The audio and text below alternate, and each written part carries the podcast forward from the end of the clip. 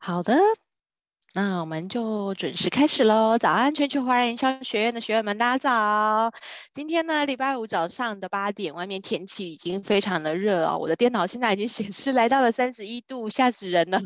才早上八点就三十一度了哈。那也希望大家呢在路上出入平安哈。来欢迎大家搜寻一下全球华人营销学院的脸书专业。我们呢到七月十二号的时候呢，学院就满一周年喽。哦，那我们满一周年，我们每周的这一。一年来，我们每周一、二、三、五早上八点到九点呢，都是准时在空中跟大家一起共学哈。那所以我们在七月中之后呢，学院就会做一个大转型哦哈。那所以大家，请大家关注我们的脸书，我们都会在脸书上面公告。那也欢迎大家继续支持全球华人营销学院。那现在讲座呢，在录影当中提供七天的回放，那请大家把握时间。那聊天室里面也欢迎大家呢跟讲师做互动哦。然后呃，有任何问题都可以在聊天室里面提出，我们八点五十分会进行 Q&A 的时间。那今天的这一位讲师呢，是我们呃也是第二次来了啊，是我心目中的美女女神偶像哈，是乃文哦。那她是爱胜配的产品设计 PM。上次她来学院的时候已经是去年的，我记得是十月的时候哈。那这一次呢，她其实呃我们看起来题目虽然是蛮雷同的，但是呢还有做一点进阶哈，有做稍微的调整。那因为也经过过了。疫情也延烧了这么长的一段时间哈，那我们我们的产业呢不断的在变化，那所以呃乃文呢也针对我们。这样子的一个讲座呢，帮我们做了一点点的调整。那所以我们今天就很开心，因为上一次听完之后，我就觉得哇，好感动，怎么有人可以把礼赠品做的这么的极致？所以我就再次邀请乃文来跟大家做一个进阶版的分享。然后那我们就把这个时间呢交给乃文喽。那我们热情的掌声欢迎爱生配的产品设计 PM 郑乃文来帮我们带来从故宫卖到外交部，礼赠品如何跳脱价格战？欢迎乃文。谢谢伟荣。那呃，今天呢很开心哦，又再一次的可以来在这边跟大家分享。那我简单介绍一下，我是郑乃文，来自于爱生配产品设计有限公司。那这家公司呢，创办人其实是我父亲。那目前我在公司已经有十年的资历了，那也是在负责业务窗口以及产品经理的这样的一个角色。那其实产品设计公司跟礼赠品公司其实是两个不同的呃产业。那其实我们公司在这个转型的过程当中呢，意外的接触到了礼赠品的市场，所以也是用这样的一个方式去打进去一个完全不熟悉的一个领域哦。所以今天呢，比较特别的是我，我我希望用礼品的角度来跟大家分享，我们自己呃把产品卖到故宫，然后又透过故宫卖到外交部的这样的一个过程，那中间的一些企业里里头的转型。好，那首先呢，呃，先介介绍一下我自己的背景。我自己是非常，我觉得我很喜欢事情跟东西的这个细节，去关注它的细节。所以我记得我在小学的时候，我爸爸从日本带回来这个，呃，左上角这个文具礼盒，这叫做 Tin Demi，日本的一个设计非常有名。它是一个很经典的小盒子，里面什么样文具都有。我第一次拿到的时候啊，我非常非常的惊讶，怎么世界上有这么这么小巧精致的这个文具组？那它其实是卖给大人的，但是我小学小学的时候收到的时候，哇，我觉得这东西太漂亮了，我一直收藏到现在。然后我在呃国国小的时候，我拿到了一台这个 Sony 的 Walkman。那这一台 Walkman 让我非常惊讶的是，怎么会跟市面上所有的随身听，那时候叫随身听，怎么都不一样？因为随身听都是黑色的，这一台却是皇家灰，所以那时候我也是非常惊艳，怎么会有这么运动的设计？好，所以这个也是我对于这个产品很留下非常非常深刻印象，也是爱不释手。那到我高中、大学的时候，呃，我我念辅大需要花很长的时间通勤，我在车上的这个必备的东西就是我的 iPad。那时候也是非常惊讶，因为那时候没有手机，所以那时候居然有一台一台机器，它可以容纳我所有的音乐，然后让我在通勤的时候这样子度过。所以这也是。这几个产品哦，是在我人生当中，我觉得非常非常印象深刻，而且是我不愿意丢掉的，即便到现在已经都没有在使用了。所以这其实是我们，呃，我们我们家族哦，就是我跟我家人之间，其实都非常喜欢的这个一个部分，就是我们会去关注这个市面上有什么样很棒的设计、很棒的商品。那我们会去 会去交流这样子。那我自己呢是辅大日文系毕业的，其实我跟设计完全无关。虽然我的家人几乎都是念设计相关的领域哦。那后来日文系毕业之后，就到日本竹坡大学去念研究所。好，那虽然没有完成学业，但是这大概是我的这样一个学经历。好，那从日本回来之后呢，其实我们就呃就进到这个家族的公司里面上班。那所以今天要跟大家分享的内容，首先第一个阶段，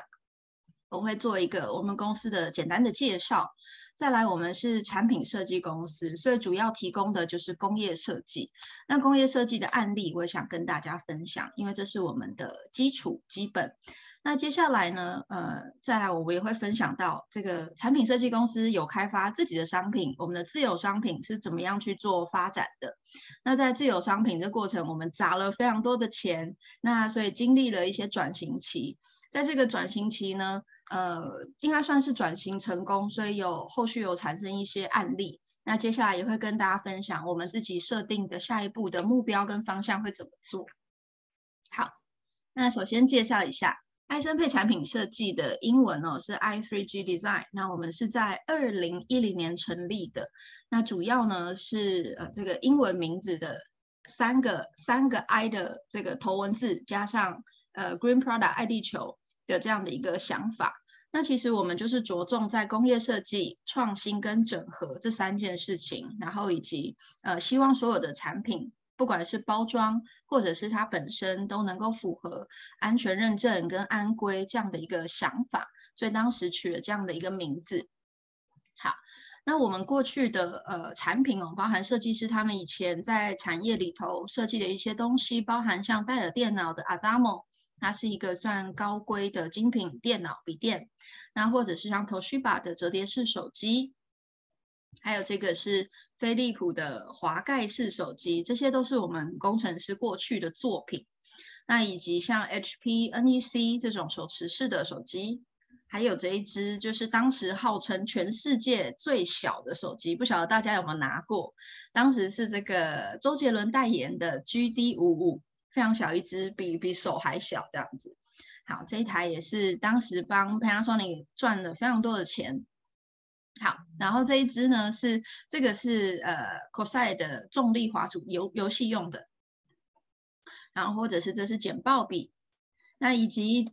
近期一个我觉得很棒的一个作品哦，是我们帮呃一个叫做冰蹦的烘豆机的品牌，那这是我们的客户，我们帮他设计一台烘咖啡豆的机器，从外观到内部的机构是由我们帮他做的。那这个产品呢，它原本是在泽泽的募资平台上架，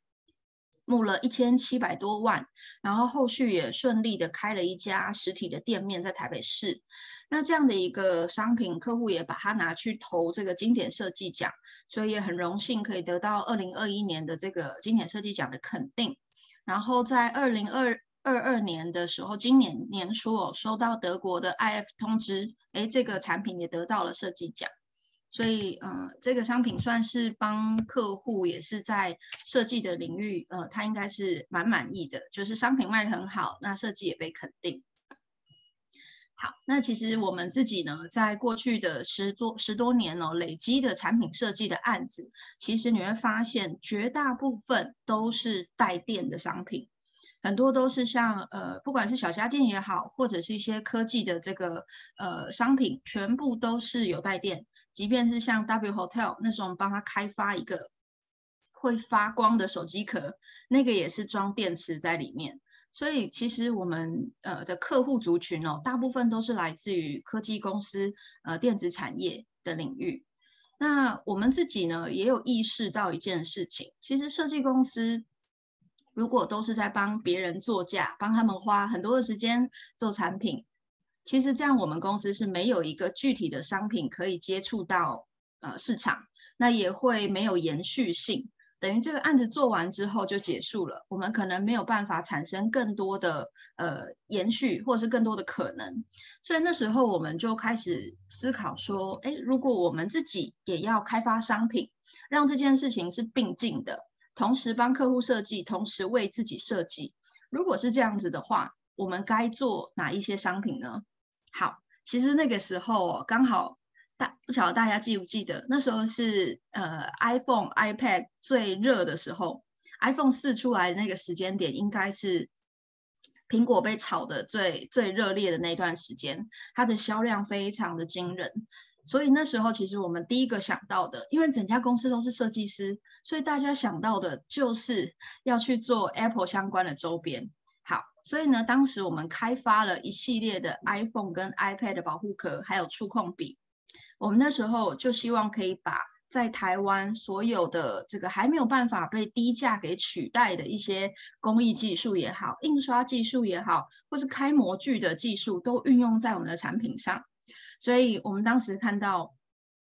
iPad 出现了这个很漂亮的铝合金的背盖，就觉得哦，这个是它的亮点。在设计上的重点，所以我们不能够把它掩盖。所以当时呢，我们就做了这个透明的壳子，然后并且加上的这个超弹力的细胶带，希望你是小孩的手、大人的手伸进去，就算你长时间这样子手持你的 iPad，它一样不会变形。所以我们就做了这样的一个比较运动型的这个 iPad 保护壳，然后并且呢。Idea 颜色的 idea 是从这个苹果的 iMac 的这一系列的颜色去发想的，所以这时候这个产品的确当时是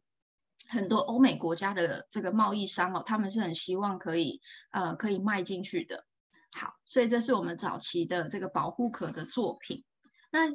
再来这个是触控笔，那当时也是呃觉得。亚洲人还是要写字，所以当时就是觉得我们应该要做触控笔啊，怎么都没有人做。好，那我们就开发了一支，它是可以连接在你的手机上的一个造型的触控笔。那呃，大家有没有觉得这个？我不晓得大家会不会觉得这笔是很漂亮、很精致的。我当时非常喜欢这个商品，可是呢，也是一样。后来在推广的时候发现，嗯，好像使用笔的人数并没有这么多。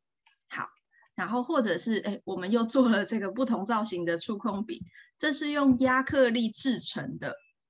亚克力它其实塑胶，塑胶是不导电的。那我们当时就用特殊的一个工法哦，把它变成塑胶导电的亚克力笔身。好，我们就做了这样子的比较精致的商品。那以及呢，这个是我们最后最后推出的一台的这个保护壳。我们当时也是看到说，iPad 出现了呃 mini 的版本，它就像笔记本大小。诶，我们当时就想，那我们把它结合在一起，让它能够连接一般的这个活页笔记本，让它可以放放在笔记本里头，然后同时又可以使用 iPad。所以这个产品推出之后，歪打正着，也是呃透过贸易商商社，日本的商社哦，将我们卖到日本的电商平台。那非常符合，刚好非常符合日本人的使用习惯，所以当时其实在日本的网站上哦，有十八件的这个评论，居然全部都给我们五颗星。非常惊讶的是，这个在市场上的反应非常好，那也卖了，在日本卖了几千台。那所以后续其实持续都有接到日本的民众打电话来我们公司，问说什么时候会出新的版本这样子。好，即便呢这些事情，我觉得呃，如果你也觉得很漂亮，可以以上的产品，如果你觉得漂亮，可以帮我在聊天室给我一些回馈。那我想跟大家分享的是，其实这就是我的转折。以上这些东西全部我觉得都很棒，大家给我们的回馈也都很好。可是，可是我们始终抓不准市场要什么，我们的销量呢是真的不好。这些东西都上架去贩售，也也千方百计的让它符合这些欧盟的标准啊，或者是呃这个规范，全部都做到位，可是就是卖不动。那这对我们来说是一个很呃很辛苦的过程，因为设计师们从这个大公司里面出来，满脑子就是希望说我们要来协助台湾的制造业发展。我们要把以前用在高端产品、用在欧美客户身上的技术，用在自己的产品上。然后我们把那样子的美学也一样做做在自己的产品上，可是市场给的反馈就是叫好，但是不叫座。每一个客户每一个窗口都非常喜欢，但是当你一上架挂在店面上的时候，它的销量就是出不来。好，所以这是我们当时遇到一个很大的痛点。然而，就是因为这样的一个反思哦，其实后来我们开发出了一个商品，也就是这个很很很小很可爱的马卡龙造型的荧幕擦拭布，它是我们的一个转折点。在这个产品之前，我们全部都是专攻零售市场。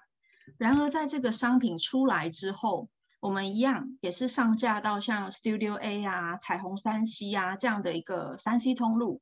然而，在这样的三 C 通路里头，其实真的销量不会太高。但是从这个商品开始，我们接到了一些呃贸易商，甚至是品牌商打电话来公司问说：“哎，能不能上你们公司的呃，能不能使用你们的产品，然后上我们公司的 logo？像是这个呃，ASUS 也有，呃，华硕。”然后，或者是说像 HP、Intel 这些，都是我们后续的客户。所以从这个产品开始哦，我们才发现，上零售通路它是一个方法，让你被看见。但是真正呢，要让它产出大量的这个收获，绝对会是在企业礼赠品这一端。好，所以那时候我们就在思考，怎么样去兼具这两件事情。让它是有商品力的，同时它又能够做企业的客制化印刷，这两件事情会是我们后续开发商品最重要的一个主轴。好，所以像后来我们就这是一个范例，我们帮台新银行做的这个，呃，把他们的图像印在这个产品上，它的呈现大概就会是像这样子哦。那我们就会提供给客户我们的这个商品的合成图。那或者是说，像当时他们也做了一个小熊造型的，啊，logo 也会印在这个产品上，大概是这样的一个呈现。好，那这边也想问一下大家，大家可以思考一下，你觉得这个礼赠品和商品之间的差异是什么？你可以想一下，你觉得他们差会差在哪？其实我自己感受很深的就是，第一个。礼赠品跟商品的差异就是外观嘛，外观好不好看嘛？那或者是说它的使用的质感，或者是寿命哦，其实这个差异大家应该都是感觉得到的。那我也想问一下，大家对于传统礼赠品的印象是什么？如果你想到，假设是呃选举送的东西啊，或者是呃这个寿险业有的时候每一年都会送你一些小礼物嘛。大家对于我，我就俗称这些叫传统礼赠品啦。那大家对于传统礼品的这个印象，或者是股东会、股东会的礼品，那其实我自己的想法是，哎，常常会遇到一个状况，很快就坏掉了，它的产品寿命不长，然后再来感觉上好像比较便宜，哎，不知道为什么，就是如果这个商品一样是锅碗瓢盆好了，但是如果我拿去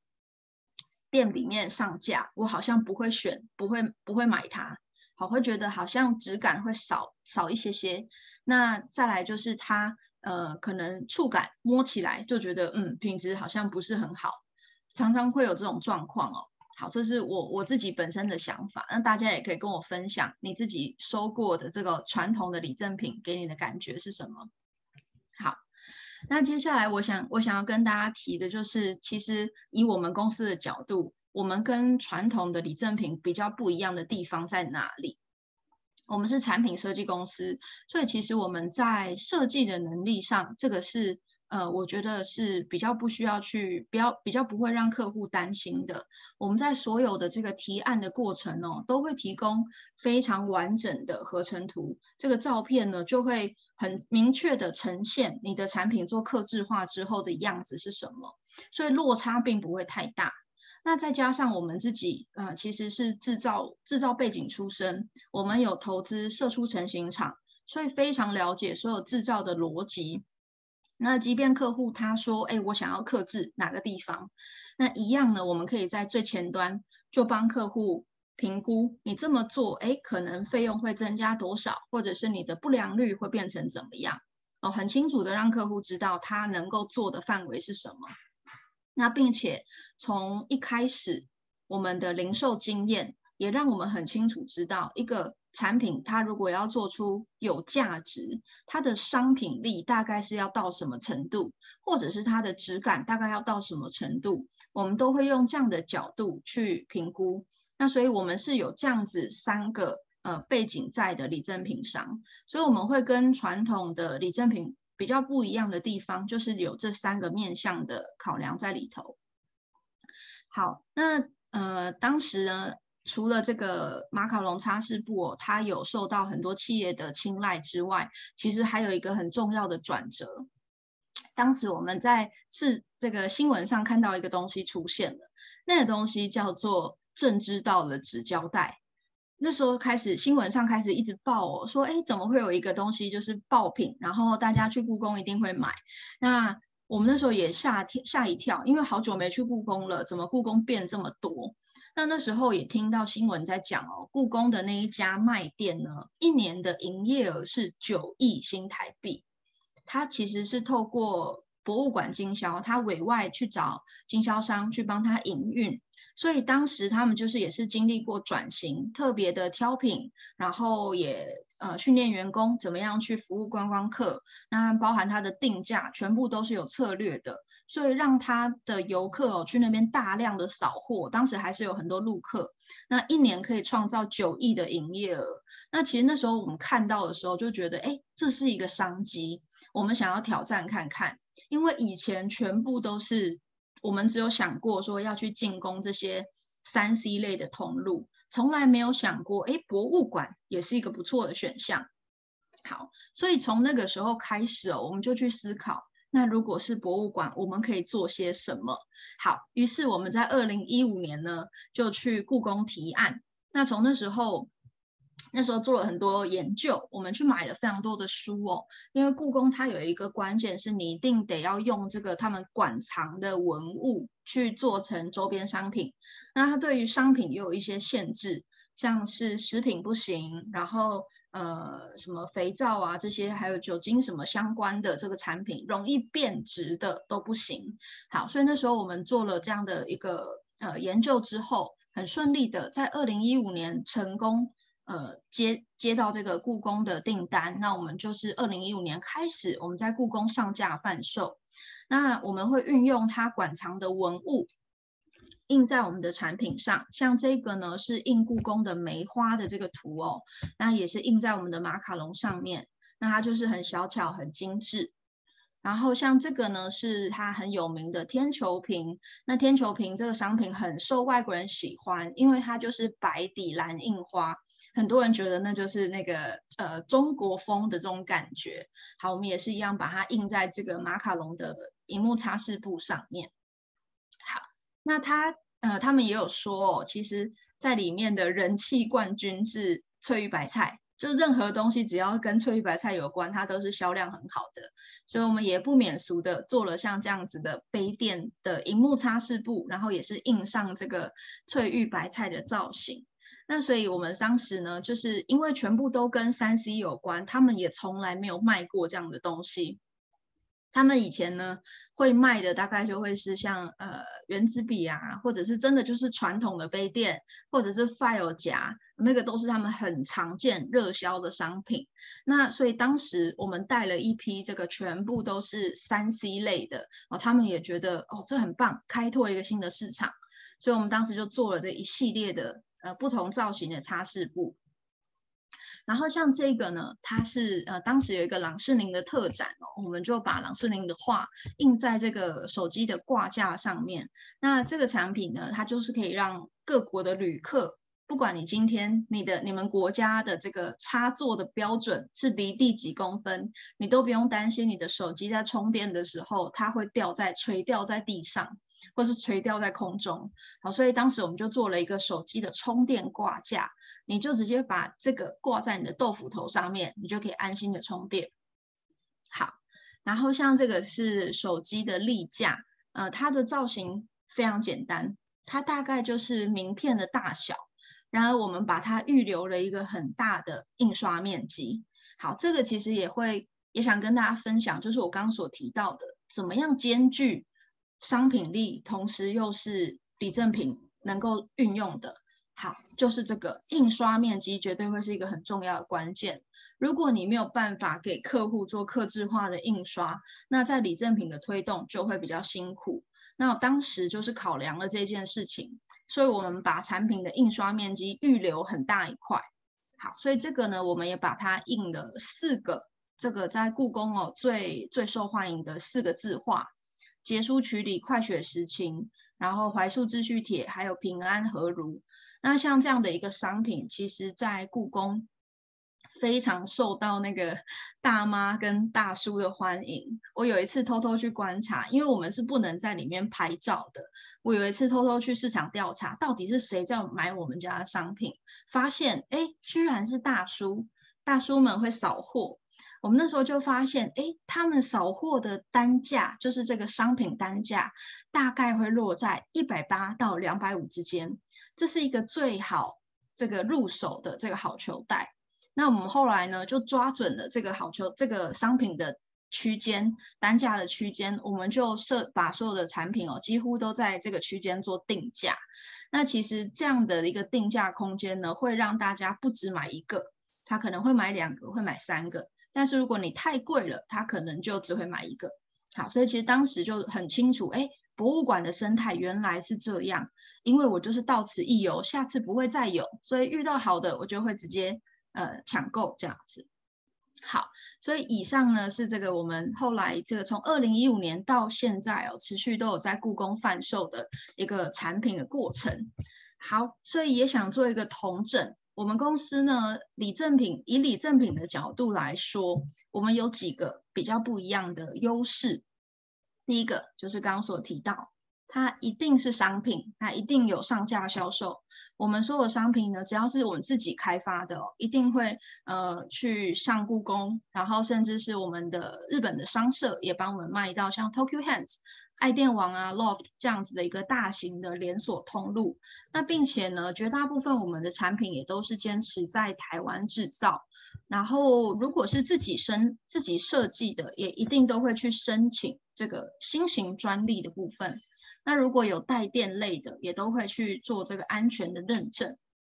那如果说客户呢，他希望有比较不一样的组合，他可能要帮抖什么东西进去，或者他希望他的包装是客制化的，那我们也会帮他做客制的组合跟包装。好，这是我们跟其他礼赠品商比较不一样的五大特点。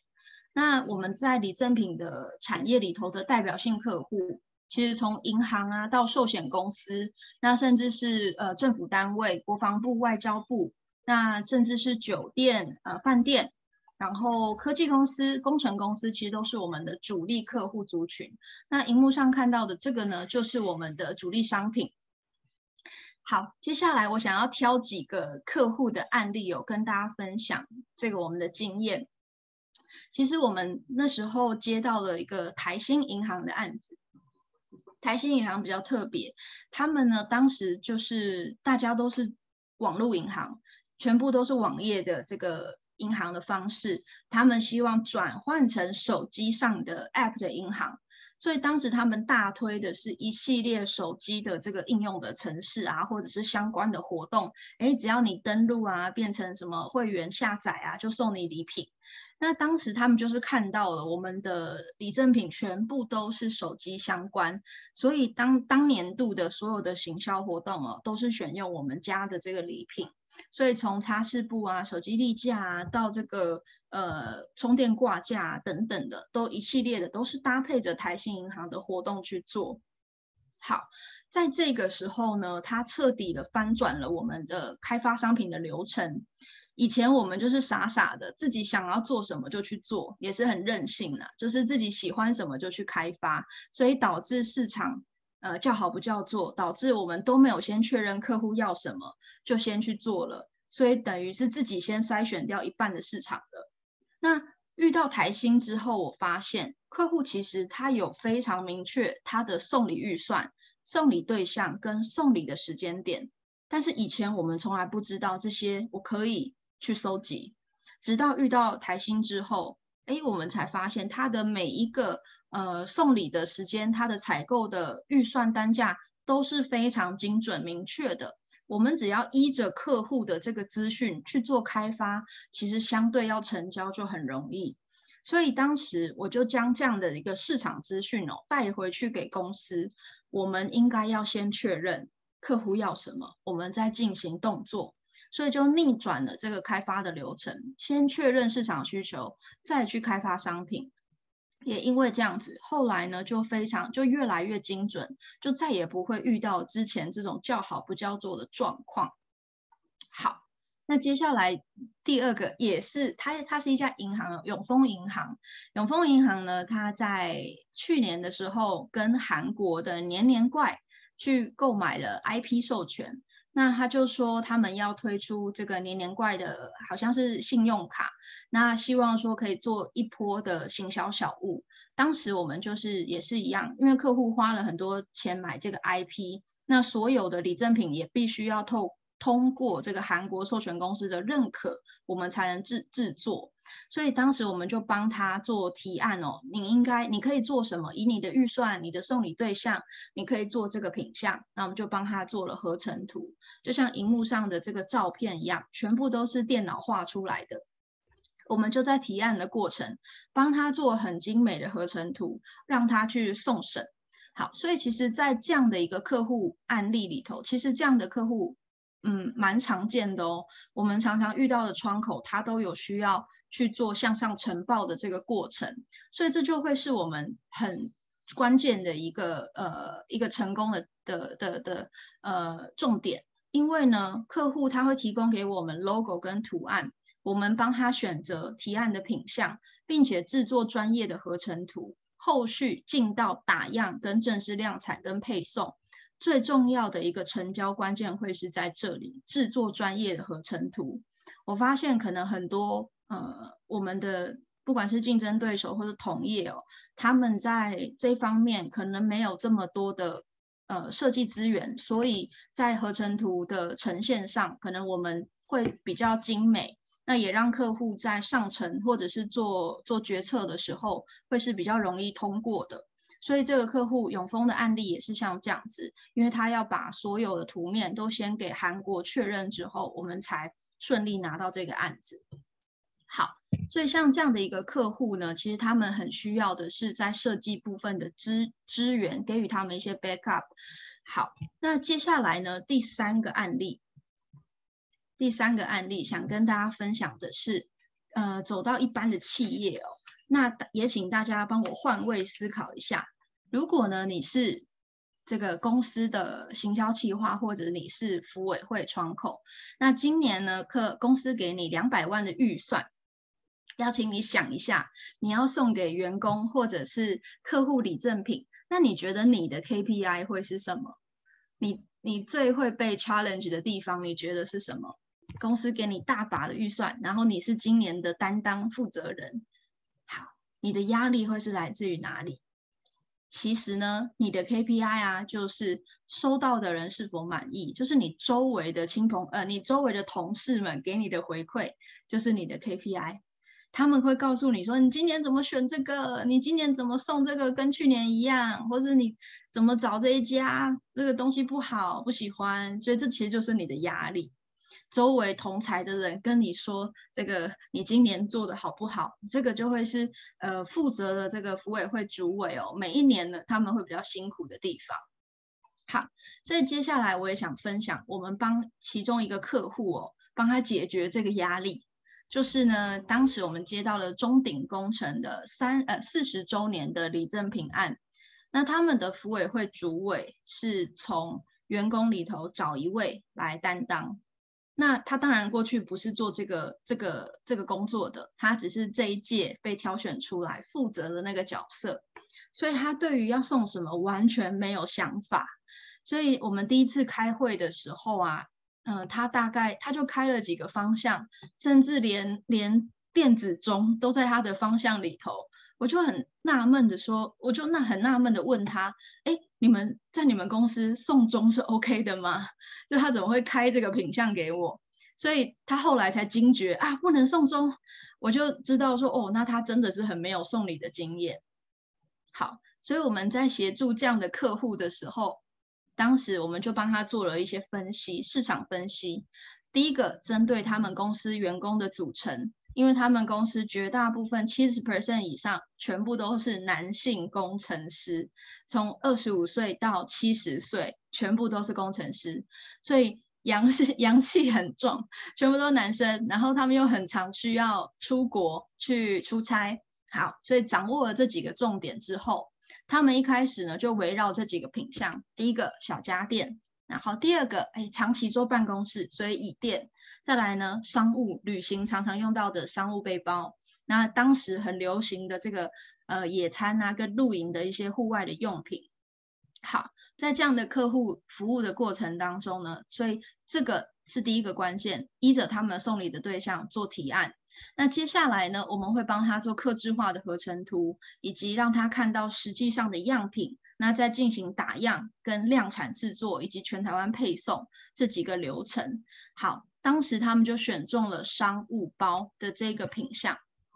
接下来呢，我们就跟他说：哦，那如果你选择包袋类的商品哦，其实你还可以搭配一个东西，因为他们的工程师几乎都是呃全世界在飞，很常会飞去他们中东的案场嘛。所以呢，他们其实很常会需要坐飞机，那我们就帮他规划了一个副帽颈枕，不管是你在飞机上、在办公室要午休，哎，其实都可以使用这个包包加上副帽颈枕。好，那最后呢，我们也一样哦，帮他规划了一个整个这个纸盒礼盒，那还做了一件事情。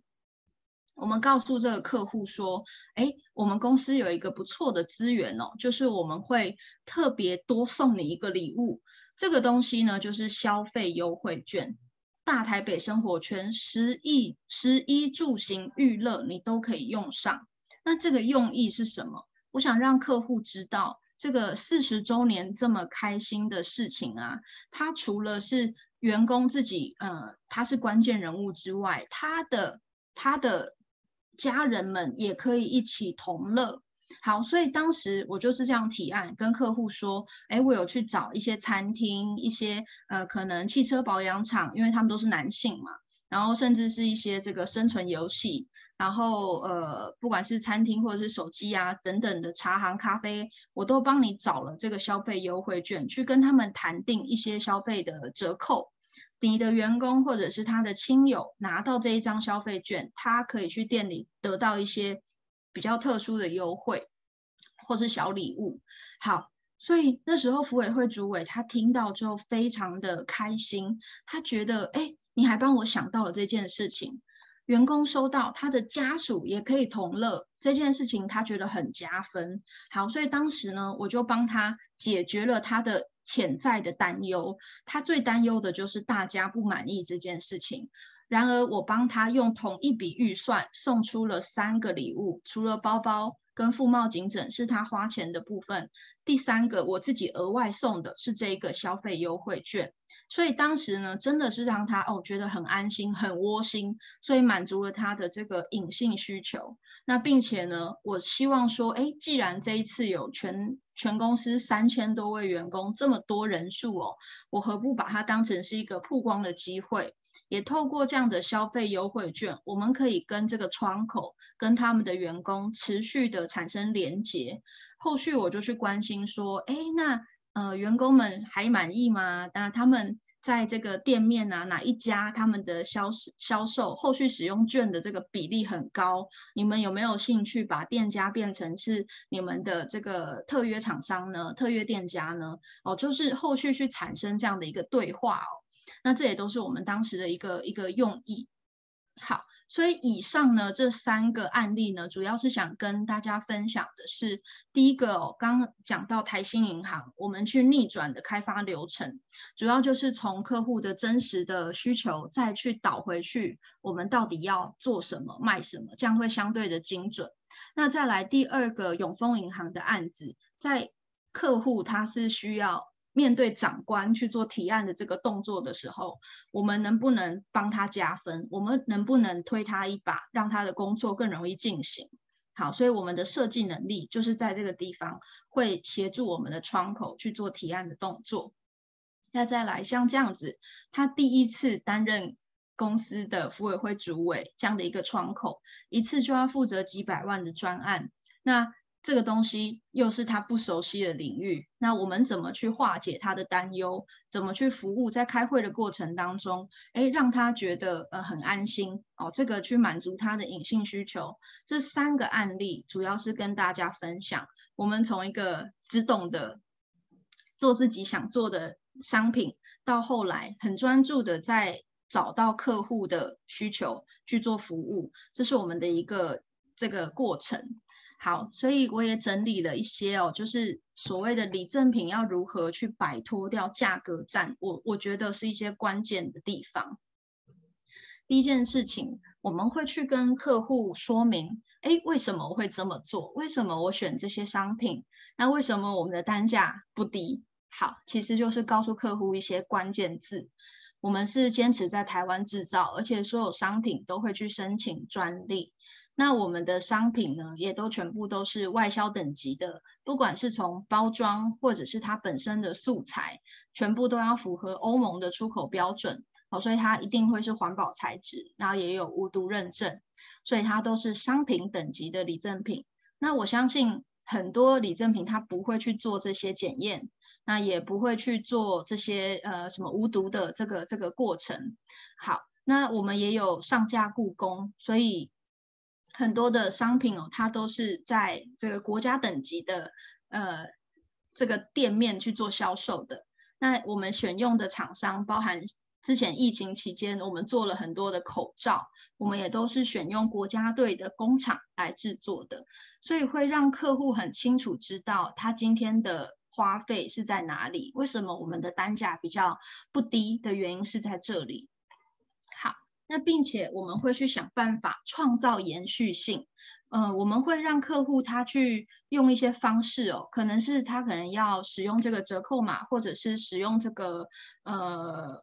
登录这个网站，你才能够看到后续的一些方案。用会员制的方式，让客户有更多的体验，甚至是只要你愿意呃回函，或者是跟我们后续产生更多的互动，就可以加码抽什么东西。那我们希望做到的是，也许我当时对应的是这一个单一窗口，它是公司里的服委会的单一窗口。我希望透过它去产生更多的可能，所以我去直接对应到这个三千多位员员工，从 To B 的角色走到 To C，怎么去操作？那并且呢，让这个商品它是有话题性的，让员工收到他是愿意分享喜悦、拍照上传。所以那时候我们做了这个中鼎工程超大的一个礼盒，当天就看到员工的脸书拍照分享，他们第一次收到这么大的盒子。然后他们就觉得，哎，好特别，然后还有颜色让他们选，好，所以他们就觉得，哎，今年的还蛮漂亮的。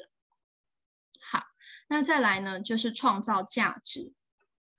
创造价值，其实价值这个东西很主观。那我觉得最最呃显而易见的就是收到的人，他是不是觉得眼睛一亮，为之一新，就是惊喜的感觉。那也要让他知道这是礼物。因为我们都是呃有特别要庆祝的事情才会去送礼嘛，所以它一定是一个很棒的、很棒的日子，很棒的节日。那就让对方真的感受到这一份喜悦，它就是一个送礼的礼物。那再来最后一个周边商品，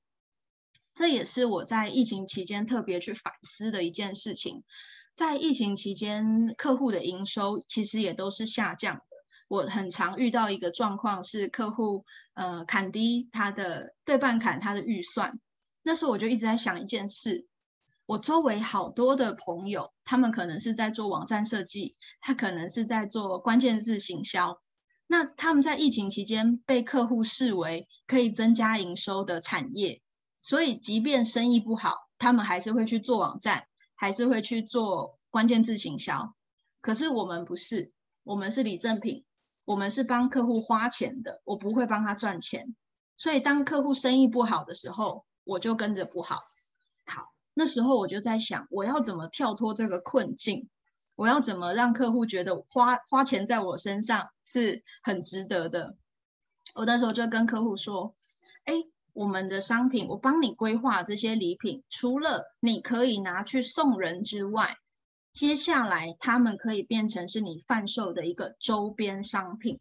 好，所以我们帮像呃杰斯旅饭店帮他做的这个手机立架，他们其实就是除了送给海外的 agent 之外，他的他的业务去拜访的时候，他用送的，他后续呢，他也可以在他的店面去做销售。哦，其实我们用这样的方式去跟客户沟通，包含像手游公司也是，那他们呃手游都是从韩国去代理进口的这个手游，然后卖给台湾的游玩家。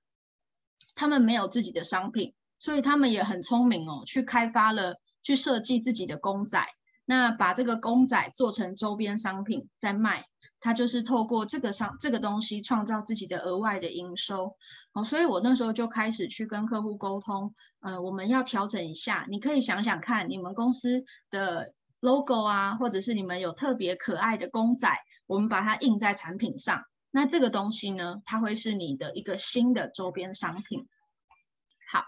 所以，呃，综合以上刚刚讲的，我们在服务客户的时候呢，会有跟一些厂商有合作机会。那我也希望说，今天如果你觉得，哎，你自己也有也有这样的同样的想法，你也希望说，哎，可以合作看看的话，好，那欢迎大家等一下会后与我联系。那我想要找的合作对象呢，其实像我们在服务大型企业，很常会遇到。呃，周年庆啊，或者是这个员工服委会的部分，那他们的采购品项不外乎就是小家电、寝具、水果、呃锅具，那或者是我们在外包装外包装会用到印刷厂。那因为疫情期间哦，其实海运的的这个时间很难抓，费用又特别贵。我希望能够找到比较多的是台湾制的，这个我们对于产线的掌握度会比较高。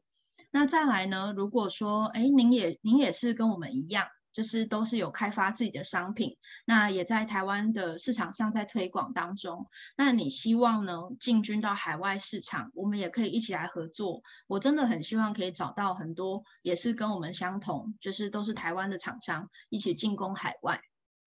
那还有就是共同服务一些品牌商，包含像呃团体服啊，或者是品牌设计师，或是公仔设计师，其实也是在我们的客户族群里头很常，他们有这样的需求。好，所以如果以以上您是这个以上的这个这些产业的话呢，也都欢迎可以加我的 line 或者是发 email 给我。那今天的分享到这边，那荧幕上是我的 LINE 的这 QR code，所以如果有兴趣可以交流一下的，都欢迎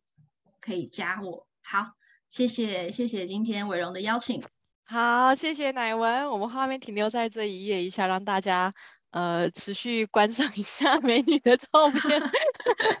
然后呃，重最重要是要有时间可以扫这个 QR code 啊，哈，就是我相信大家呢，就是不管你是参与现场直播的，或者是你是看回放的朋友们，哈，那就是呃，你这样听完，你一定有跟我一样的感受，就觉得哇，可以继续听呢，就是觉得娓娓道来这样，这个是一个很舒服的节奏，就是就是我第一次。听乃文的演讲的时候，就觉得非常的印象深刻，因为乃文的节奏不是那一种快，但是就是很舒服，很像有一股微风 这样子，这样在吹，然后整个在听的过程中就是很享受。明明它是一个很有知识含金量的东西，然后明明是一个又是这么让人家惊艳的产品的设计的流程，还有服务客户的这个流程，还是会觉得就是很好听，然后很想继续听下去。所以刚刚就在想，哈，结束了，就。不能再多听十分钟吗？对，会有这种感觉，这样子哦。那也欢迎，就是哦，文明说李正品业能做到这样子，真的是很厉害，很有差异化。对，真的就是因为我刚刚啊，我想到我一个客户的案例，就前一阵子的事情而已。我我我我本来那那那一个客户是有，当时是有想要要介绍给乃文，但是就是他们的。那个预算，然后以及他们的整个 mindset，因为我负责的是他们的内容行销那一部分，帮他们做海外的内容行销这样，然后还有就呃中文新闻稿的议题的操刀，就是我不帮忙发，但是我帮忙就是弄整个方向这样子，呃方向他们的议题方向跟对，就是以及帮他们调整。对，那那一次在跟他们开会的时候，因为那是一家蛮很大的上市贵公司。嗯，然后是科技业，然后呢，那时候他们，因为他们今年很特别，是他们的五十周年庆。那你知道五十周年庆这么大的一个日子，当然礼赠品要好好挑啊，然后又上市贵公司，还有很多股东们，有很多厉害关系人这样子哦。然后后来就是那时候在讲这个时候开会的时候，但那不是我负责的项目，可是我陪同开会了这样，然后就发现他们整个那个可能提案的厂商的那个。也还不太够，然后就其实整个思维可能也还不太够，还是用比较呃我们常见的，比如说环保袋啊、保温杯啊，对，但这些东西不是不好，但是只是就是今天在听，我就、嗯、因为我以前从来没有参与过这种礼赠品业的这种提案的会议，不知道他们内部会议就就究竟是怎么开。参加过一次之后，我就一直在想到，天哪，这跟乃文的服务差好远哦。心里面就一直有这样子的想法，你知道吗？就想说，嗯，然后本来想说我我我能不能就是再介绍你给他们，但是我觉得如果人家已经选定一个厂商，然后突然间这样子好像也不太好，对。结果后来我们拿到的礼物真的就是，就我我我因为是供应商嘛，我是他们的供应链，然后所以我也拿到一份礼物了，就真的就是一个保温杯，就一个保温杯。哦然后印公司 logo 这样，印公司 logo，我想你们你们这么大的公司呢，五十周年庆，然后最后你还是送个保温杯，对，然后就觉得哎，就有点不知道该怎么说。所以你刚刚在讲那些那些呃，比如说呃，你你你让员工的家人们都可以一起同乐，然后你去提升了这个。就是创造了这个延续感，然后并且帮他整个礼赠品包创造价值的时候，我真的是听到最后真的很感动，很感动。我觉得你应该去认识全台湾的上市贵公司，就是 有那种股东会的那种赠品的，你应该都去认识一下，都去提案。那我就在想说，好，那我现在手边其实其实我自己就想说我我我可以跟你合作的部分，应该是比如说我手边有这么多大客户。那虽然我帮他们做的是行销，可是我我如果在帮他们，就是因为也常常会讲到如何创造客户体验嘛，然后提升整个品牌价值嘛，我应该就把你带进来，就是就直接是不是？这应该帮我拿到产品，我都那个赠品，我都觉得什么鬼啊？你五十周年庆送一个，这真的就是你说的，就是 KPI，就是不满意。嗯。不满意，就是会觉得你怎么？但我但我是供应商，我不能这样讲，就 是就是，但他们员工收到一定又会觉得，哦，就是又一样的东西，这样、啊、没有没有帮公司品牌加分啦。哎，对，所以 那你在那你在谈这一些好，比如说你你刚刚在谈这一些呃。这是额外的问题啦，就是这个那些折价券啊，或者是什么，你都是怎么样去跟他们谈的？有没有一些 criteria，就是有没有一些标准，或者是怎么样可以成为你的合作的那一些周边的厂商？因为我们其实我们自己参加商会，其实有一票这样。我刚才看到那个李雪辣椒，对对对，长安的伙伴，对 对，就觉得很开心。就是想说你，你你在挑选这些折那个折价券或优惠券的厂商的时候，有有没有什么标准，我可以帮你介绍，或者是我之后可以多帮你留意的？好，其实呃，通常我们会去做这个这个服务的客户，他的。规模应该相对比较大，他的员工会遍及全台湾。嗯、那但是我会聚焦在他们主要的区域，所以当时是选了大台北生活圈。那我去找、呃、很多厂商，其实店家他们都会来提案说，哎，他可不可以也进这个方案里头？那我就跟他说，我们要的是足够吸引人去行动的方案，很多。很多品牌、很多厂商，他们都会很常撒优惠券，可是很容易是无效的优惠券。你根本没有人想买的东西，就算你给他半价，还是不会有人来买。所以我们要选定你的方案到底是不是真的足够吸引人去行动，那才是关键。人家看了之后会觉得，哎，真的这个东西现在很热门，刚好我最近想要，然后你又给我一个足够的呃吸引人的优惠，哎，那我愿意去。看看登门拜访看一下，这个才这个才这个才是最主要的关键，所以我们都会去理去问一下你过去做了哪一些行销活动，呃，最有效的是什么？那你让我知道折扣大概是什么，产品大概是什么，我们就依这样的方式去做这一次的这样的内容规划。因为也有一家家电厂商，他说他们有一个韩国两万多块的果汁机，然后它的折扣是五千块。我说，哎，这个五千块很多哎，你们这样 OK 吗？他说，其实我觉得根本卖不动。他说那个东西本来就是他们本来就有在促销的，他觉得如果有一有人买一两台都已经算很厉害了。好，那我就跟他说，那我们不要这样子设。你的这个你一定会没有成效，没有转换率，所以我们就开就是把这样的门槛呢去做调整，让大家是在你的网站电电商网站上是什么都能够买，然后只要到低消都折扣三百，我就这样可能会把这个愿意使用的人会变多一些些。所以，我们主要会去跟厂商、店家去沟通，说你觉得怎么样的方式最有办法吸引人家来消费，我们就用那个方式。对，大概是这样子。我觉得这些对话真的是非常珍贵，因为因为它其实就是消费者心理学啊。对，这是我们常常在说，我们在做行销，其实就是要先了解消费者的心理嘛。我们先了解他了，我们对症对对他的心理状态去去对症下药。那那个那个就是行行销的机制。那我还有另外一个延伸问题想问的，就是说，因为你刚刚讲的都是比较是实体的产品，那如果是这些周边的东西，有没有可能是一个服务？就是比如说像我。呃，像我的部分的话，我我的部分比较是行销的服务。那比如说，假设也能搭在这个方案里面，它可能会是什么？那或者是说，像我们线上有个朋友，他是做空气净化的，那有没有可能就是像这种大公司，他都超需要的啊？这大型的办公室，他们像这样又疫情，然后就大家会需要办公室的这种空气净化，就有没有可能搭的是服务，而不是实质的产品？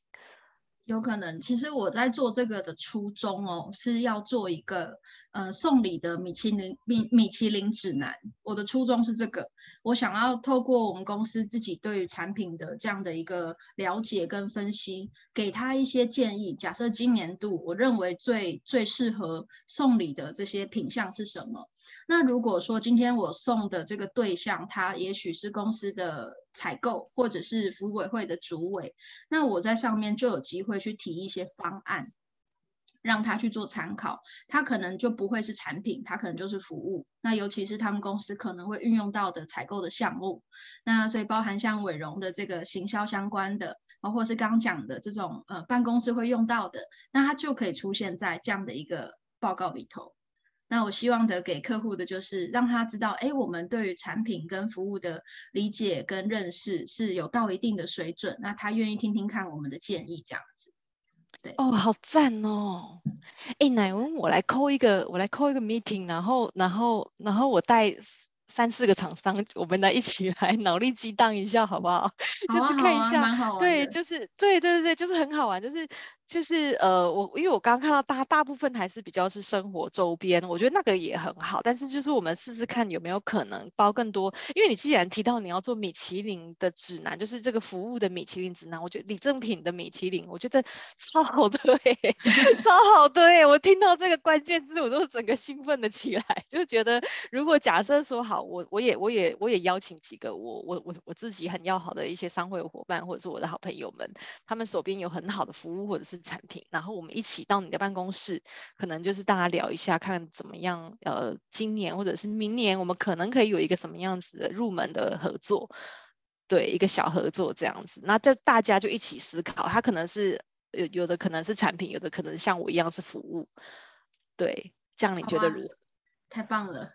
超好玩的啊！这个真的超好玩的。那那那，所以这个工作就交给我。就是我目前已经有几个名单，我想说邀请到你们公司，然后大家来聊聊天，这样子，好，来聊一下。好，好，再约时间。好好好，那你那你那个米那个米其林指南，它会是一个一个虚拟的 DM，还是会你会实际上把它印出来，还是就是？应该会先把它规划成一份，就是像 PDF 的 file，直接就发给客户这样子。OK，OK，OK，OK，OK，好赞哦！